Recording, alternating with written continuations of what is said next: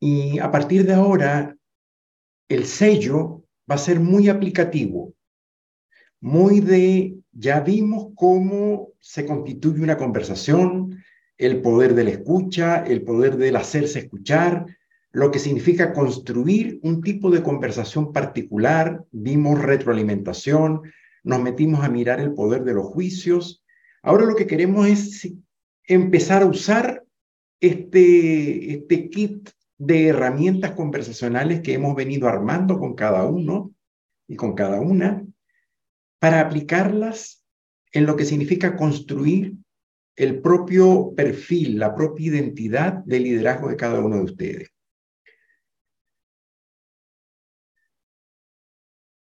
Hay una unidad entre este taller, el que viene, que es digital, y el tercero que viene ya presencialmente allá en Quito y Guayaquil, en donde nos vamos a meter muy profundamente en todo lo que significa el, el proceso de construir coordinación de acciones. Entonces lo que vamos a hacer es armar un Lego de piezas que nos permite entender y reflexionar sobre la forma en que coordinamos acciones. Acuérdense de la primera declaración que hicimos la primera vez que nos conocimos. La pregunta era, ¿qué pasa cuando conversamos? Para muchos la pregunta era obvia, o sea, cuando uno conversa es obvio, uno dice y otro escucha. Y nos hemos dado cuenta que no es tan obvio, que hay muchos elementos que están constituyendo el acto del conversar. Lo mismo ocurre con la coordinación de acciones. Cuando yo me paro en, mirar lo que significa coordinar acciones con otra persona, y ustedes viven coordinando acciones, o sea, parte del ABC de su acción de todos los días es coordinar acciones. La pregunta es, ¿qué ocurre cuando coordinamos acciones? ¿Cuáles son las acciones involucradas en el acto de coordinar acciones? Esa pregunta la dejamos en suspenso, la vamos a ir respondiendo a lo largo de los tres talleres que vienen, porque el foco va a ser tratar de responder cómo soy yo como líder en la gestión de la coordinación de acciones y tratar de identificar mis fortalezas en ese territorio y aquellas áreas en donde necesariamente tengo que revisar de mejor forma cómo poder coordinar acciones de una manera más efectiva, sobre todo en ciertos dominios, con ciertas personas, frente a ciertos desafíos en donde la coordinación de acciones no me resulta tan eficaz como me resulta en otros territorios. De eso vamos a hablar. Ese es el espacio para, para conversar entre nosotros. Levante la mano todo aquel que ha escuchado de miradas sistémicas o de teoría de sistemas. Levante su mano aquellos que han escuchado, han leído sobre la mirada sistémica, sobre la reflexión sistémica. Quiero mostrarles a ustedes el valor de lo que significa la mirada sistémica. Estamos acostumbrados por, formación educativa escolar a entender el mundo de manera lineal, un, dos, tres, cuatro, cinco.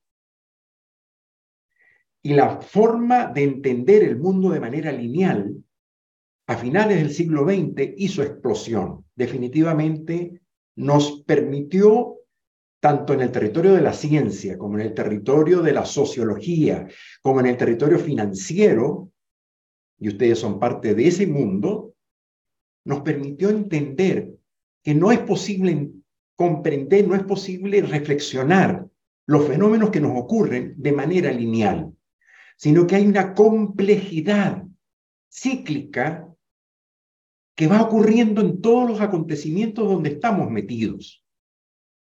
Y traemos este tema porque nos importa mucho subrayar la importancia de aprender a pensar complejamente la complejidad de los complejos procesos en los cuales todos somos partes.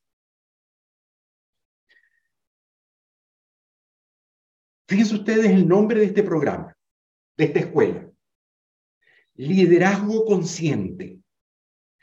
Y cuando hicimos la pregunta allá en Quito y allá en Guayaquil, ¿qué significa ser un líder consciente? Se dieron cuenta del tremendo paquete de herramientas y de referentes y de componentes que significa constituirse en líder consciente.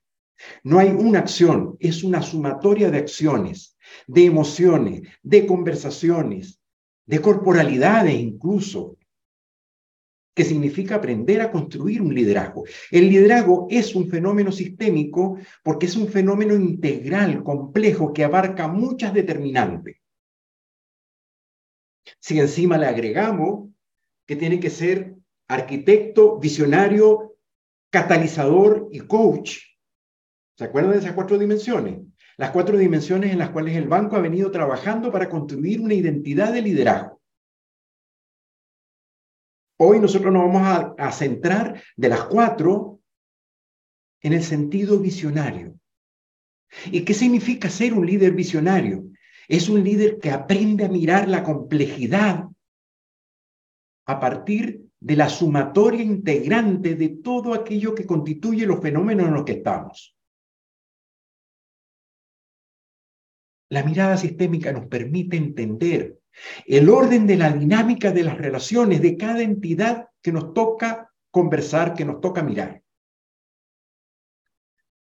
Si ustedes quieren analizar el tema de los movimientos financieros del mundo, toca mirar lo que está pasando en el mundo entero. Si yo quiero entender por qué está pasando la crisis de seguridad que estamos viviendo en América Latina, acaba de pasar una tragedia recientemente en la costa del Ecuador. O sea, yo lo leía y decía, por Dios, ¿en qué mundo cabe una matanza de este tipo en donde pescadores son víctimas producto de lo que ahí pasó? Esmeraldas creo que se llama la, la zona donde esto ocurrió. y, si trato de entender por qué pasa lo que pasa, no me sirve decir, no, que hay unos malos que hacen maldades y que hacen lo que hicieron. El problema es tremendamente complejo, porque tiene que ver con mercado, droga, con delincuencia, con leyes, con poder del Estado, con capacidad reactiva de los órganos policiales, con la inteligencia, con la transformación cultural y valórica en la cual estamos. Es decir, hay una ruptura de valores, una ruptura de lo que es lo más importante de, la, lo que es la vida humana, de lo que es el sentido de vivir en sociedad que está en este momento vulnerado. Entonces, no es fácil dar una explicación rápida a acontecimientos tan dramáticos como ese. Tengo que pararme en toda la sumatoria de elementos que están involucrados en ese acontecimiento. No es suficiente incrementar las leyes, no es suficiente darle permiso a la gente para que porte armas, no es suficiente tener una policía más eficiente, no. O sea, el problema es mucho, mucho más complejo. Tiene que ver con educación, tiene que ver con la estructura donde fueron educadas las personas que son los actores de este tipo de situaciones, el modelo educativo, el modelo de sociedad, el modelo valórico. No me extiendo más. Solo digo, cada acontecimiento que nos ocurre requiere de una reflexión integral, compleja, de todos los elementos que están componiendo una determinada situación. Entender la dinámica de las relaciones de cada situación implica tratar de entender las relaciones que ocurren, las conexiones que se abren cada vez que ocurre algún acontecimiento, la interdependencia de cada acto que hacemos. Cada vez que alguien toma una decisión, hace una acción, afecta directamente el entorno donde está la importancia de la relación entre la forma y el contenido, donde forma y contenido tienen el mismo valor. La capacidad de entender la estructura a partir de la multiestructura de la que somos parte. El proceso del aprendizaje mismo es un proceso complejo y en donde el acto de conversar, el acto de amar, el acto de confiar, el acto de construir familia, de construir empresa, de constituirse en un banco con las características de confiabilidad que este banco representa, todas son productos de, una, de un complejo entramado de acciones que interactúan para obtener ese resultado. Yo me metí en, ahora reciente, me metí en Google y puse imágenes de sistema. Y lo que me apareció fue esto. Imágenes de sistema.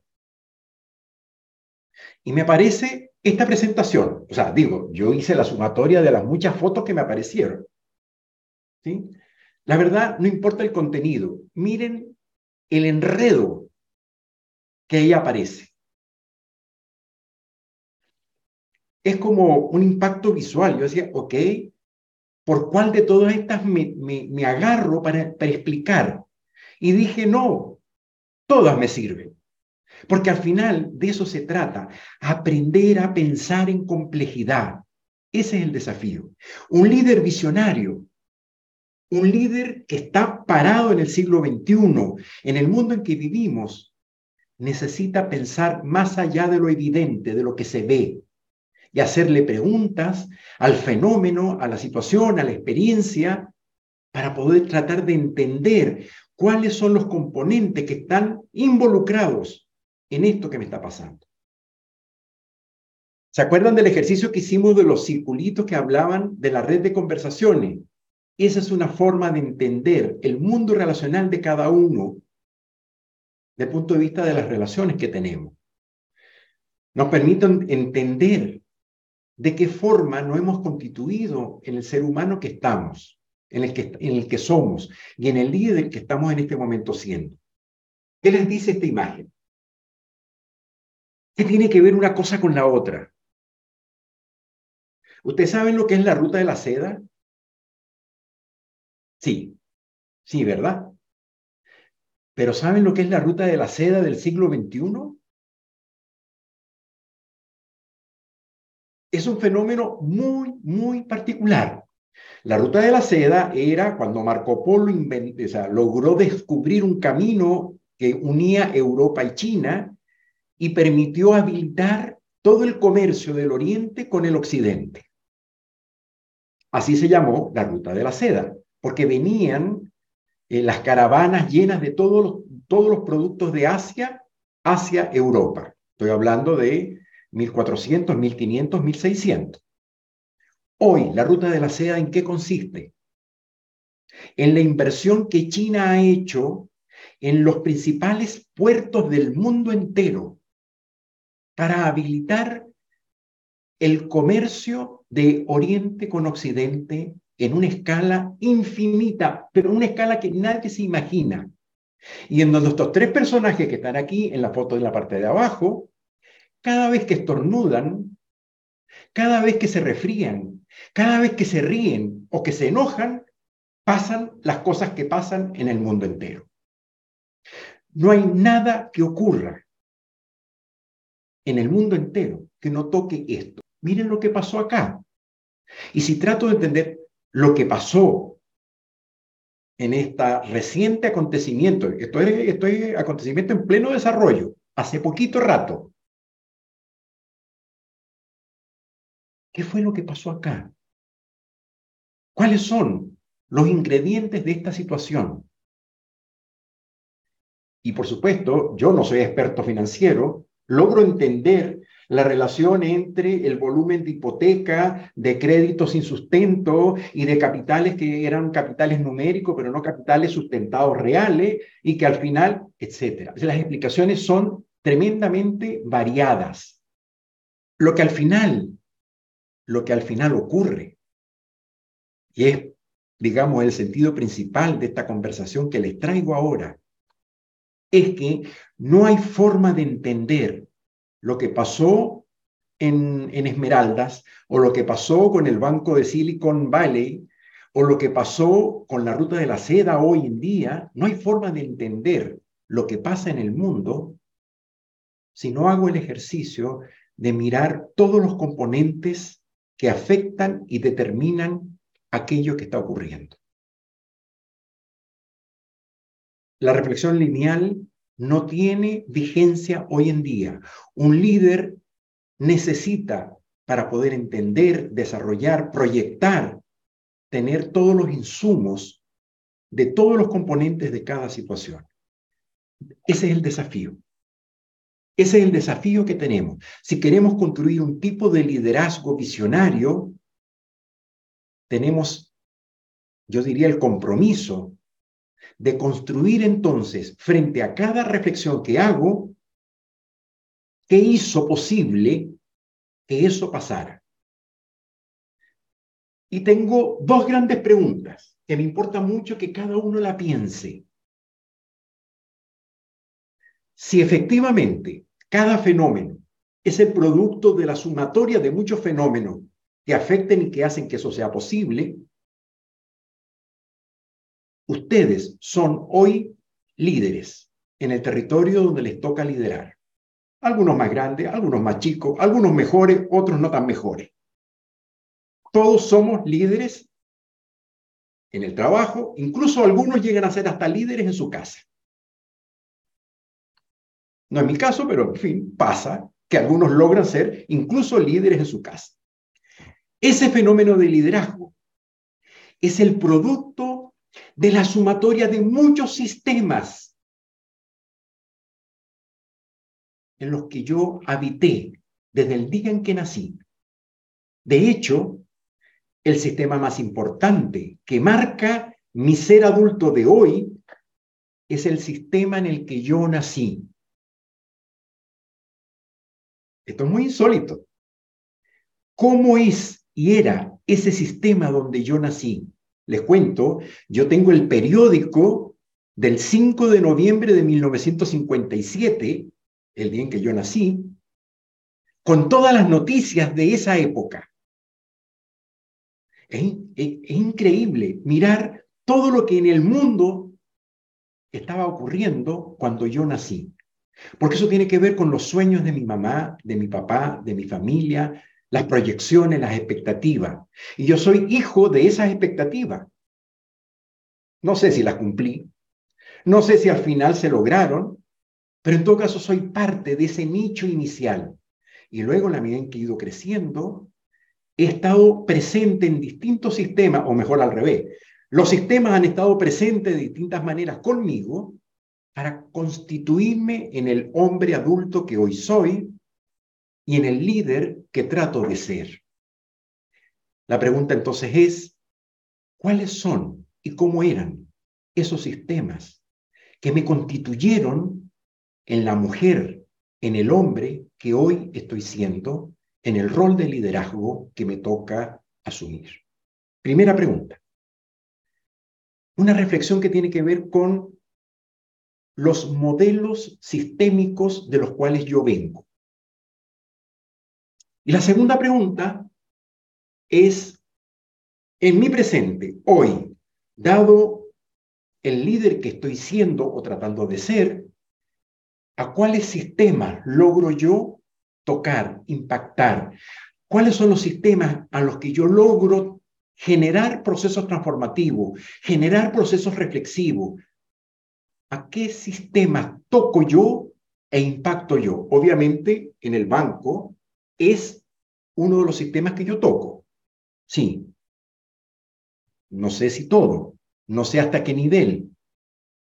Tal vez con mi equipo, tal vez son con mis pares, tal vez hacia arriba, con mi jefatura. ¿Cuáles son los escenarios sistémicos que yo logro hoy tocar? Incluso pudiéramos agregar una derivada cuáles son los que yo quisiera tocar, pero que no estoy pudiendo tocar hoy. Yo, por ejemplo, quisiera poder tocar los gobiernos de los estados de América Latina para poder construir un tipo de convivencia diferente en el mundo que vivimos. Es uno que quisiera. No sé si pueda, pero es una aspiración. Y se lo llevo más chico, mi Hoy mi misión es tocar la mayor cantidad de sistemas empresariales y organizacionales que yo pueda tocar para poder generar la reflexión de un tipo de conversación y un tipo de convivencia que marque la diferencia hoy en el mundo, en nuestra manera de relacionarnos con el planeta, con, con la naturaleza, con los seres vivos del mundo y entre nosotros como personas.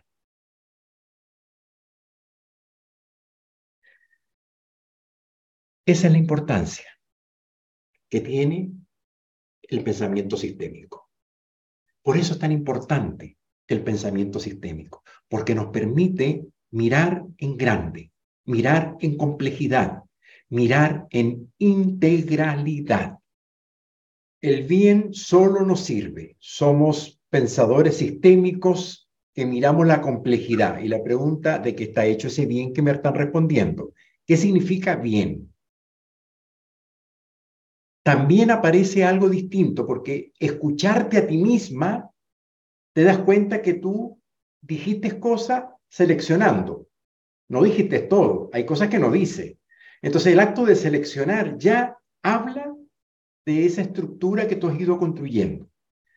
Eh, y tal vez una pregunta importante hacerse, no contigo solamente, todos, es cuáles fueron de todos esos sistemas el más importante hoy, que sigue viviendo en mi manera de operar en la vida. O sea, preguntado de otra forma, ¿a quién te parece? ¿A tu mamá o a tu papá?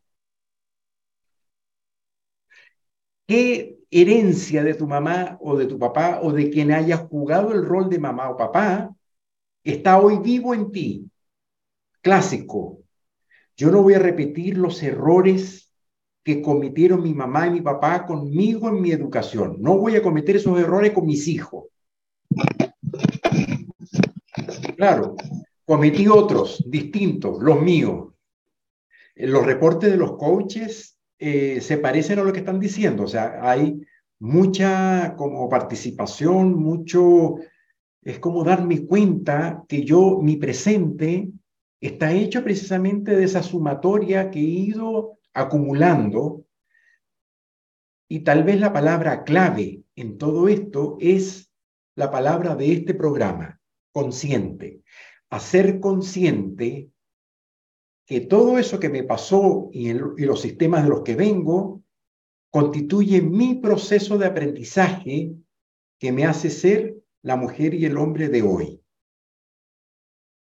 Y esto es un descubrimiento espectacular, porque si yo soy hoy lo que aprendí en los sistemas de donde vengo, si miro el futuro, la pregunta que me tengo que hacer es, y qué necesito aprender hoy para poder llegar allá donde quiero llegar.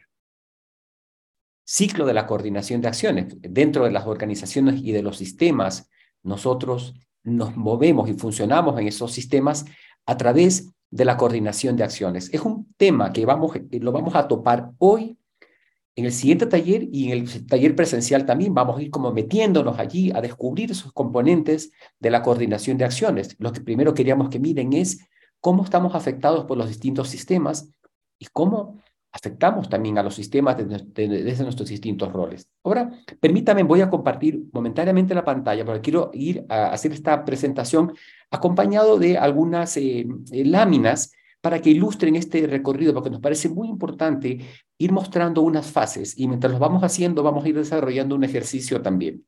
Eh, yo no voy a entrar en, detalles, pero hasta ahora hemos utilizado este, el mapa, este mapa de rutas. Yo quisiera como mostrarlo allí, que ha sido como la línea que estamos siguiendo en el programa. Hemos hablado de dentro del mundo las conversaciones, el lenguaje, la emocionalidad y el cuerpo. En cada taller hemos tratado de meternos Hemos estado explorando el mundo, el mundo del, lenguaje, la escucha, el habla y el silencio. Es un tema que abordaremos entre los últimos talleres.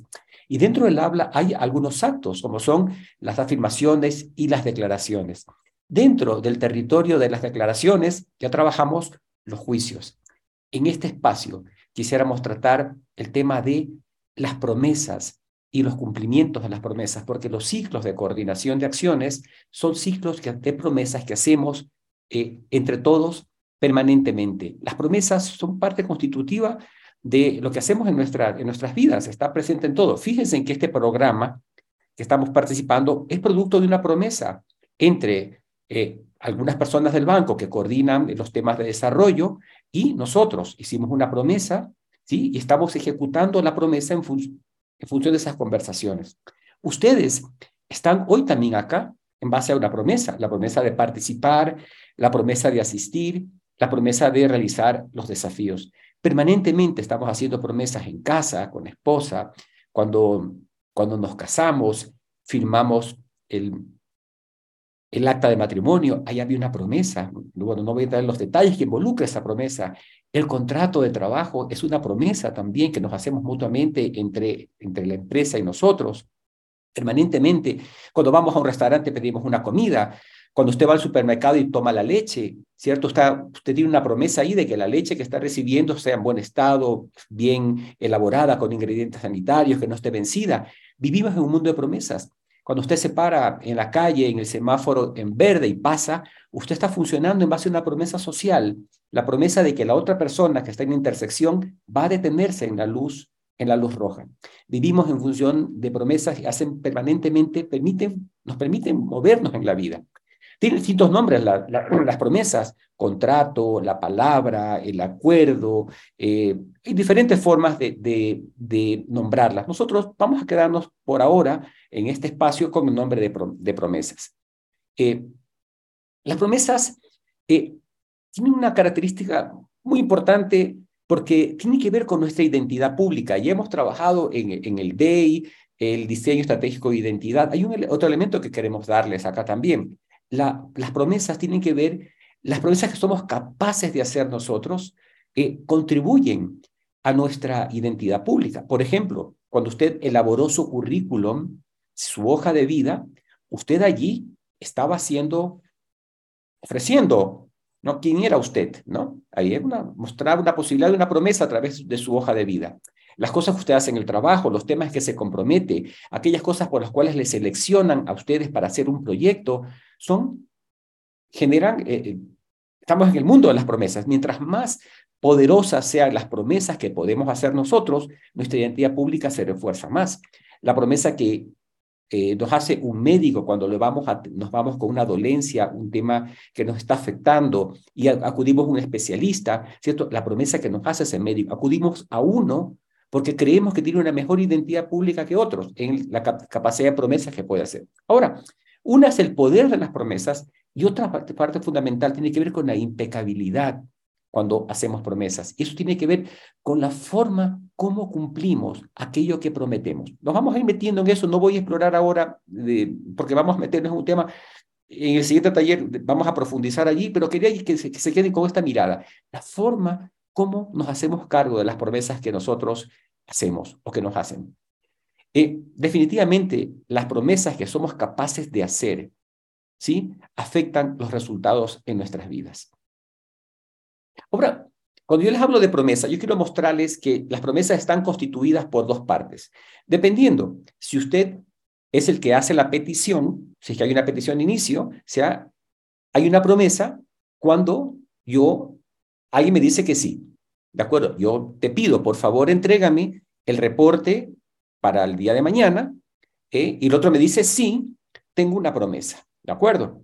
Eh, desde el otro lado, yo puedo decir, oye, me gustaría eh, invitarte a, el viernes a cenar en casa. Estoy haciendo una oferta. Solo hay una promesa cuando el otro me dice que sí. Esto es importante mirar estas dos partes de la promesa. Este, la promesa se constituye por dos actos lingüísticos, pedir u ofrecer más la aceptación.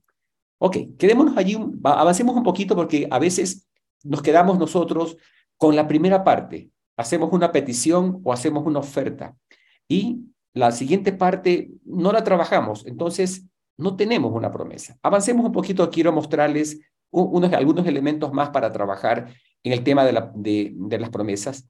Eh, ahora, lo que vamos a hacer ahora tiene que, es muy parecido cuando pedimos o cuando ofrecemos, ¿ok? Recuerden que cuando eh, la promesa se constituye por una petición más aceptación o una oferta más aceptación. Voy a concentrarme un ratito en el lado de las peticiones, porque para el lado de las ofertas es muy parecido el proceso, pero para no repetirlo, ¿de acuerdo? Entonces voy a irme hacia el lado de las peticiones, ¿sí? La pregunta que nos planteamos es, ¿pido o no pido? ¿cierto? Eh, gracias, eh, la petición nos permite alcanzar cosas que nosotros, por mí, nosotros mismos no podemos hacer. ¿sí? Es, no, sentimos que hay algo que queremos alcanzar, pero no es posible hacerlo por nosotros, necesitamos recurrir a otros. Para eso hacemos promesas, porque siento que algo necesito y no puedo hacerlo, o no quiero hacerlo porque quiero encargarme de otros temas, y recurro a la, promesa. Es ese acto que me permite hacer que el futuro sea posible. Ahora, muchas veces, quiero, quisiera que noten esta parte, muchas veces eh, donde recurrentemente tenemos problemas, eh, insatisfacciones, suelen ser espacios en los cuales nos cuesta pedir. Sí, o sea, quisiera que, que vean esta parte. Hay áreas donde siento que tengo un problema eh, recurrente que se mantiene, tal vez sea un área en la cual tenga poner unos elementos adicionales. Ya está descrito un área de dificultad, ¿ok? Ahora, pedir o no pedir. Eh, quien no sabe pedir eh, desarrolla autosuficiencia, a veces sobrecarga, a veces se aísla. A veces somos buenos para pedir a algunas personas. Por ejemplo, yo le pido, no me cuesta pedirle a, la gente que trabaja conmigo pero me cuesta pedir a un colega o me, o me cuesta pedirle a mi jefe. A veces eh, ciertos temas se me hacen fáciles pedir y los libremente los pido y otros se me hacen difíciles pedir. A veces soy bueno pidiendo en la casa y a todo el mundo le pido cosas y a veces soy, me cuesta pedir en el trabajo o, o viceversa, me cuesta en el trabajo y en la casa. A veces hay temas íntimos que me siento que algo falta, pero es un tema como tabú y no me atrevo a pedir y, me quedo como atrancado en, esos temas, ¿no? A veces que tiene que ver con la relación de la pareja, ¿sí? Bueno, ahí quiero que les, quiero mostrar como no es que somos incompetentes totalmente para pedir. En algunos temas sí, en otros no nos cuesta. Quisiera que los vayan como observando. Para pedir. Hay unas como requisitos para pedir y quisiera como mostrarles esta, esto, así como cortar el fenómeno de la petición. Siempre que pido, pido porque algo hace falta. Digamos, de lo contrario no pido, ¿no? O sea, me hace falta, pero hay un elemento más, porque pueden hacer falta muchas cosas, pero me interesa. Entonces, algo me hace falta, pero me importa, me interesa. Entonces, esto me lleva a pedir, ¿sí?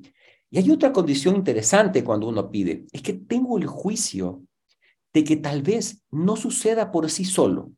O sea, de si no hago algo, tal vez eso que me hace falta y que me interesa, si no hago algo, tal vez nunca se dé, o tal vez le dejamos a la suerte, a, a que se dé, ¿ok? Entonces, hay otro elemento interesante ahí, que aquello que me hace falta, que me interesa, que no acontecerá si no hago algo, ¿es posible? Si es posible aquello que deseo pedir, entonces pido, porque de lo contrario, si lo que voy a pedir es imposible, de pronto digo, mm, capaz que la petición que voy a hacer no es adecuada y la cambio, ¿no? Este, yo quiero, estoy en mi posición de trabajo en este momento y siento, eh, me hace falta un incremento de sueldo, me interesa el incremento de sueldo, tal vez si no toque la puerta, eh, no se dé, este, pero lo que voy a pedir, voy a pedir el doble del sueldo. ¿Será posible? O mi desempeño ha sido muy malo en, los últimos tiempos, no, no he cumplido los objetivos, no se han dado. ¿Será este momento como adecuado para pedir? ¿Ok? Porque me interesa, me hace falta, tal vez no sé solo, pero ¿será adecuado hacerlo en este momento? Entonces, la pregunta que complementa como las precondiciones para el pedir es, ¿es posible? ¿Es razonable lo que voy a pedir? Entonces, lo que, lo que quisiera colocar aquí es la palabra razonable. Y hay otro elemento que en algunos casos nos lleva también a hacer una precondición para el pedir, es que no podemos hacerlo, no, sabemos hacerlo. Estoy enfermo, tengo que operarme, este, no puedo hacerlo yo, tengo que recurrir a otros, o no quiero hacerlo. Este informe, eh, digamos, yo lo, lo podría hacer, pero quisiera, no lo quiero hacer porque quiero concentrarme en otros temas, entonces le pido a alguien de mi equipo que lo haga, sí, porque quisiera liberar agenda para hacer otras cosas. Eh, quiero pintar mi casa, eh, ay, me gusta pintar, pero no quiero hacerlo porque quiero dedicar el fin de semana para descansar con la familia y pido a un pintor que me lo haga. Entonces son como estas condiciones que quería mostrarles. Ok, voy a quisiera a avanzar un poquito, porque a veces nos cuesta pedir. Nos cuesta pedir porque a veces se instalan en nosotros o tenemos instalados algunos juicios que ya hemos trabajado un poquito en, cuando entramos en el territorio de los juicios en talleres anteriores. El uno es, descubrirán que no sé. Y sí, es posible, pero recordemos que nosotros tenemos una capacidad de conocimiento limitada frente a la infinita posibilidad de conocimiento del mundo. Entonces, reconocer que algo no sé es razonable. Además, el reconocer que no sé me abre a aprender y me abre a pedir. ¿Que muestro que soy vulnerable? Sí, claro. En un cierto tema, mira, esto se me hace difícil, esto, esto no puedo. Claro, muestro vulnerabilidad allí cuando hago una petición, pero tal vez soy más vulnerable si me callo la petición, porque tal vez esa área de oportunidad débil que tengo no se va a alimentar o no voy a moverme de allí. ¿Ok? Otro juicio.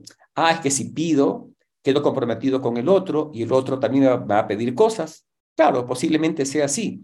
Cuando yo pido algo, se abre la posibilidad de la reciprocidad, ¿no? Ahora, no es que yo tengo que aceptar todo lo que los demás me piden. O sea, yo hago una petición, el otro me puede pedir cosas y bueno, dentro de lo razonable, yo puedo decir que sí o que no. ¿Ok? Otro aspecto que puede ser como un limitante que a veces nos detiene, no, es que me van a decir que no. No, a veces escucho bastante esto en mi trabajo con, con personas, es que no, es que me van a decir que no. Y eso nos detiene a, a pedir. Ahora, fíjense que el no va directamente dirigido a aquello que está pidiendo, no a usted como persona. Y queremos aquí, le vamos a entregarle algunos elementos que le ayuden a, construir eh, peticiones, que, porque la idea de una petición, por supuesto, es que termine en la aceptación de la parte del otro. Pero para eso hay que recorrer un caminito y que queremos mostrarles a continuación algunos elementos para ver cómo nos va en esta construcción de, de peticiones que como objetivo es que terminen en una promesa. Eh, ahora, antes de detenerse a, no hacer una petición, yo quiero que piensen como líderes ustedes. Quiero que piensen, primero, si hago esta petición, ¿qué podría pasar? ¿Qué podría suceder en, mi área de trabajo en el sistema? Y si no la hago, ¿cuáles serían las repercusiones de no hacer esta petición? Porque usted como líder visionario se da cuenta, como líder consciente, se da cuenta de que hay algunas cosas que no van a suceder solas y de pronto está detenido en pido o no pido. Entonces, ¿qué pasaría si pidiera? Capaz que se cumple, capaz que aquello que usted quiere se da. ¿Cuáles serían las peores consecuencias que mi pedir podría conllevar? ¿O cuáles serían las consecuencias de mi no pedir? ¿Qué podría generar esto? ¿Qué gano? ¿Qué pierdo? Son algunas preguntas que me encantaría entregarles de un repertorio enorme de preguntas en sus roles de líderes. ¿Sí? ¿Qué ¿Qué me bloquea al pedir? Tal vez les entregué algunos juicios para compartir allí. Ahora, con estos elementos que hasta ahora les he entregado y que no son todos, quisiera que sobre aquella área de dificultad que usted escribió hace un ratito en su cuaderno, ok, vamos a avanzar un poquito más. O sea, con esa petición que usted ya ha hecho allí, déjela, obsérvela, vamos a trabajar luego, vamos a regresar a ella dentro de un momento, avancemos. Nosotros ahora queremos darles algunos tips, algunos componentes para que una petición o una promesa tenga mayores posibilidades de recibir el sí de respuesta. Y con ese sí de respuesta tenemos una promesa hecha, ¿de acuerdo? Pero eh, esa promesa no la vamos a trabajar ahora, sino en el siguiente taller. Vamos ahora a constituir solamente las componentes para poder tener posibilidades mayores de llegar a una promesa. La primera es este, identificar quién habla. En este caso, en el, ejercicio que usted hizo, es usted, ¿no? Quien, quien hace la... En el caso de que me hacen una oferta, bueno, ¿quién, ¿quién me está haciendo la oferta? Identifico, es la otra persona, es Pedro, es mi compañero de la otra área, es un cliente. En este caso, usted es quien habla, el que hace la promesa. Identificado ese elemento. Segundo, ¿quién escucha? ¿A quién va dirigida la promesa? Vaya chequeando en, en la promesa que usted hizo. ¿a quién va dirigida esa promesa? ¿Está claro? ¿A quién va dirigida? ¿O hice una promesa general alguna vez que hay detrás para cuando conversen con la persona que le corresponda hacer esa promesa, compartir? Esto me preocupa, estoy viendo este tema, me quiero anticipar, esto estoy observando ahora en nuestra relación, en la dinámica de nuestras áreas, compartir. Quisiera eh, pedirte esto, entonces ahí voy a referirme a una acción futura, voy a pedir algo concreto. Pero cuando yo comparto la inquietud, y comparto la acción futura que espero, es muy posible que me, quien me está escuchando, como ya escuchó la inquietud, capaz que se le ocurre otra acción diferente o mejor. Una vez que ese es el poder de compartir la inquietud, darle al otro la, la, posibilidad de comprender aquello que nos aflige y quizás aquello que estamos pidiendo sea superado por una propuesta que nos haga, en este caso, diferente nuestra persona que nos escucha. Muy bien. Parte de la promesa o de la petición, perdón, es las condiciones de satisfacción. Yo quiero esto y espero que esto se dé de esta, de esta manera. Esas son las características de lo que espero. Y no solamente las condiciones, sino eh, a veces eh, es importante, cuando trabajamos juntos con las personas, a veces alimentamos muchos espacios obvios porque nos conocemos. Yo le digo a, la persona que trabaja conmigo, por favor, entrégame el reporte de, de KPIs de tal tema para, para el día miércoles tenemos un tiempo trabajando juntos con esta persona, entonces es posible que no haga, no haga falta que le entre en tanto detalle de la explicación, porque ya conoce, la, eh, tenemos una, un espacio compartido de convivencia que hace que obviemos algunas cosas. Pero esto no siempre es así. Yo tengo un colaborador nuevo y no puedo saltarme este espacio de obviedad, tengo que detenerme allí para darle las explicaciones, crear el contexto adecuado para que el otro comprenda. Pero en muchos espacios de la vida, cuando tenemos relación con el otro, a veces la obviedad hace como un facilitador para poder hacernos cargo de la petición o de la oferta que estamos en el proceso de hacer. El tiempo, condición de satisfacción es una de las características de lo que espero. ¿Para cuándo? ¿No? ¿Para cuándo específico? Yo escucho eh, en las promesas que hacemos, en las entregas de los desafíos, el tiempo, ¿no? ¿Para cuándo es la entrega? ¿Qué día es? Está el tema del tiempo, ¿no? Está como ahí especificado, ¿no? Y, ser como mirar eso es, fundamental.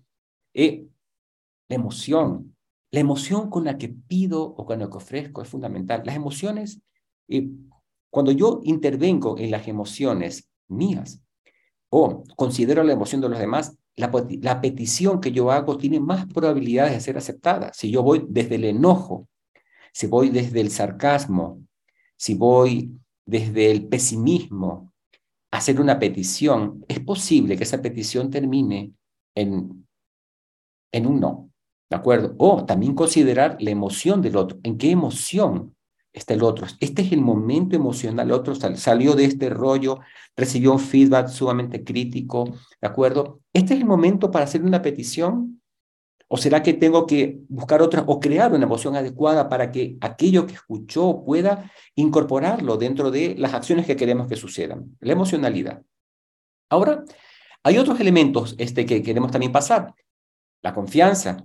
Yo solamente le pido a aquellas personas que considere que tienen la capacidad de cumplir aquello que, estoy pidiendo. lo contrario, no pido. Digamos, yo me quiero operar, ¿cierto? Y busco, indago a quién podría, me podrían recomendar, porque no, digamos, si me quiero operar, busco un profesional que diga qué, qué formación, qué experiencia tenga, o dentro del trabajo, ¿sí? La confianza, aquellas personas que yo sé que en su desempeño anterior eh, han cumplido, son confiables, entregan, eso me abre. Y también la confianza, no solamente cuando ustedes piden, la confianza que ustedes construyen en sus redes, en sus sistemas, sobre el trabajo que ustedes realizan, esto también permite que ustedes sean una oferta o espacios para petición de otros hacia ustedes. La, la confianza.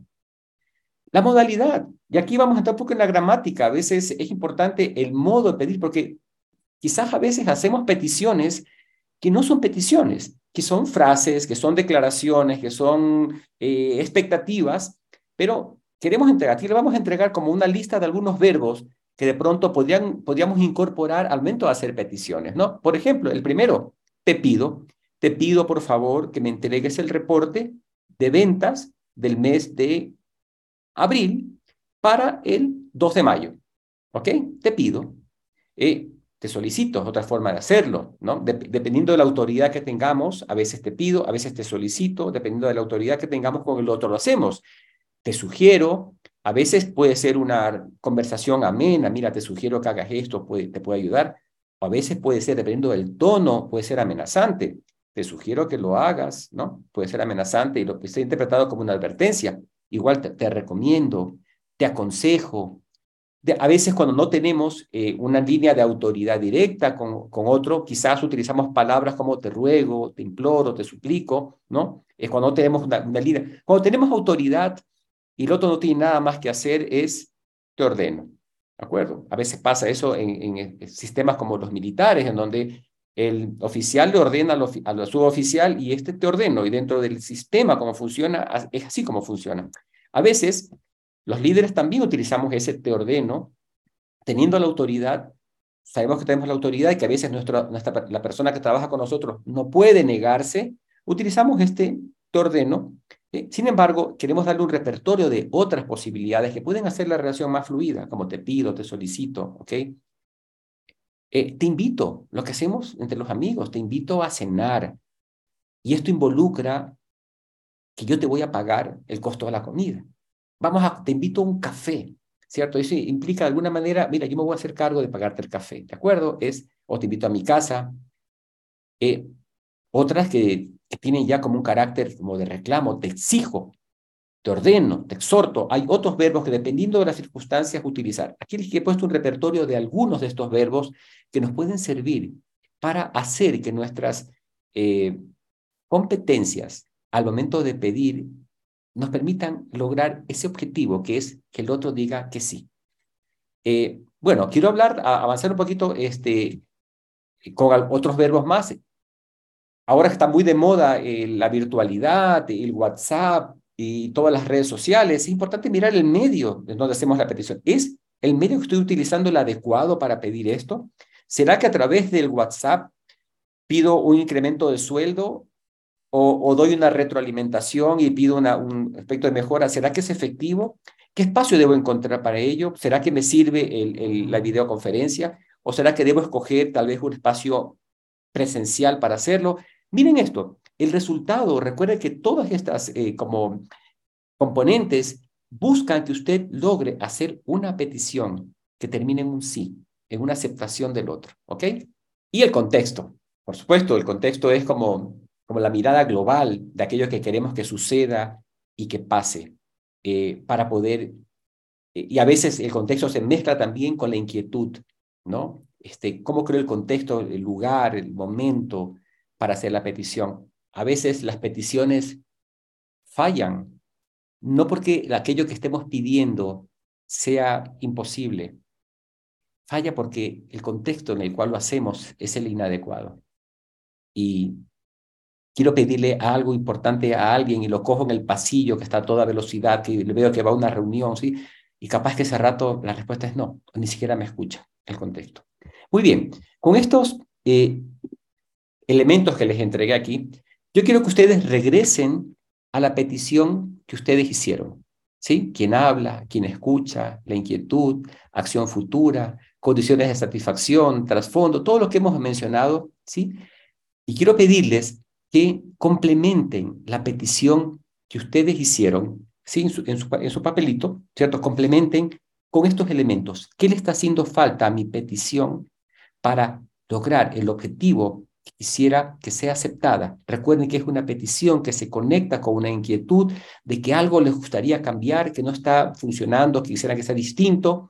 El camino para que eso se dé, tal vez si no hago nada, no cambie nada. Tal vez el camino sea hacer una petición, porque esto no tengo al alcance de mis manos hacerlo yo. necesito trabajarlo con otros. Entonces, vamos, complementen un ratito quién habla, todos estos elementos, qué verbo utilizar, ¿sí? Y escríbanlo allí. Quisiéramos escucharles cómo les fue en el ejercicio que hicieron. ¿Qué, podríamos, qué podrían compartirnos? Petición, detrás de una petición hay una ambición, el deseo de alcanzar, de cambiar, de lograr algo.